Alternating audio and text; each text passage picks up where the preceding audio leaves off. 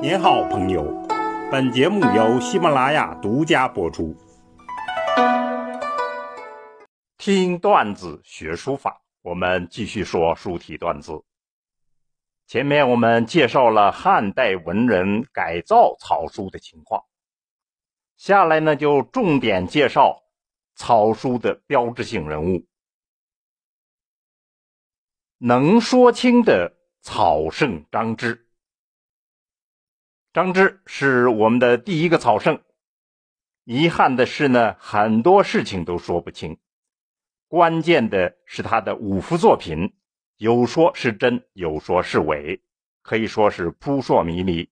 然而呢，又引人注目。那么，到底什么事情是可以说清的呢？我们就来逐条分析一下。第一条就是。草圣的时代特色是可以说清的，那是汉献帝时候，就是东汉的末期，地点在甘肃，就是西北边关。这个时候呢，边关的事务松了，政府的管控弱了，生活比较自由，大量的书写呢都是私人信件，原来的公文。渐渐的就少了，于是书风就产生了一些变化，超功利的这一面突出了，从实用逐渐向审美来过渡，而且这个时候出现了一个代表性的书家流派，就是我们草书历史上第一个流派，称为西周草书流派。西周。就是凉州，这是大大有名的。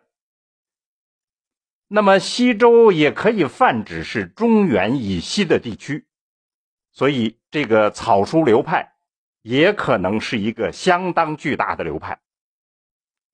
唐代的张怀灌在书段里头介绍了大量这个流派的成员，我们这儿就不说了。这些人都是跟着张芝学草书，而且他们互相交流。除了这些有名有姓的成员之外，很可能还有外围更大范围的影响。正是因为这样，所以才有了赵一写的《非草书》那里批评的情况，就是大家一起疯狂的写草书。那么这样一股狂潮，它重在美感，重在传情达意，而不是要传达什么信息。这种风气就起自张芝。那么就社会历史背景来看呢，东汉后期形成了浓郁的士人精神，有大量的名士出现了，所以可以说呢，这就是一个需要大草而且产生了大草的时代。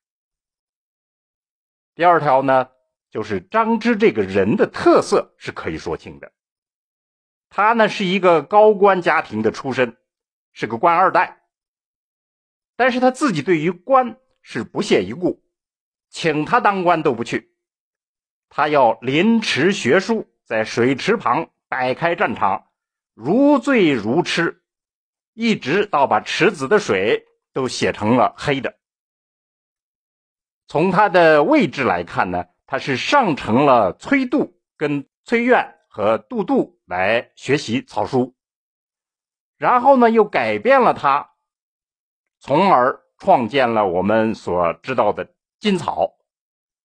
当然，金草在民间有根由，它进行了更加多的规范化。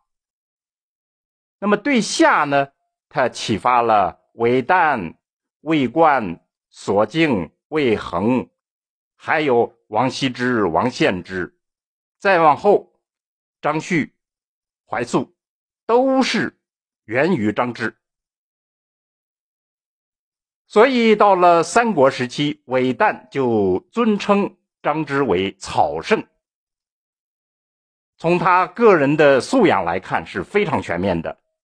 他有一部书论作品叫《笔心论》，可惜失传了。同时呢，张芝还是一个制笔的专家，也就是说呢。他对于书写这件事，从工具到风格到他的境界都有全面的素养。第三呢，就是他大致的书风，我们是可以说清的。在这个时期，草书已经明确的分流了，章草开始越来越正体化，而今草走向了艺术化。这个张芝呢，他学崔杜的章草，但是他青出于蓝而胜于蓝，他逐渐创立了自己的特色，就被称为叫一笔书，一笔写到底。那么这种字是怎么样的呢？被描述为是这样的：字之体势一笔而成，偶有不连而血脉不断。那么这种书呢，就有别于章草。最基本的呢，是完全摆脱了隶书，没有一点隶书的影子了。关于张芝的草书。后人对他的意象做了一些精彩的描绘。若悬远引剑之象，就像悬在半空中的猿猴在饮水这样的意象；钩索连环之状，像钩索连环那样的状态。若清剑长流，流而无限，萦回崖谷，任于造化。这就是他的那样一个基本的意象。那么为什么要这样写字呢？他们就是为了传达精神，要宣泄感情，愉悦身心。这就是东汉士人所追求的风流。另外还有一个要提到的，就是在工具上，这个时期也成熟了。有一个人叫左伯，他。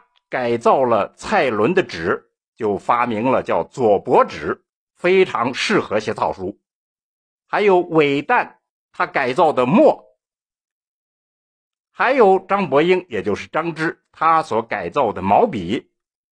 另外，这个时期的砚也被改良了，也就是说，文房四宝，当然这个时候还没有这个称呼，但是都是全新的姿态，为草书家来服务了。我们能够明确把握的就是以上三个方面的情况。宋代的淳化阁帖，这中间收入了张芝的五帖，那么冠军帖是他们的代表。我们在碑帖段子里讲过这样一个作品，真伪的争议从来不断。我们主张这个作品是真的。那么，从时代的特色、个人的特色和他书风的一致性，我们做出这样一个判断。而且最重要的是，我们希望这种没完没了的争议不会扰乱、不影响大家专注的临习与欣赏，这才是最有现实价值的。好，听段子学书法，我们下文再见。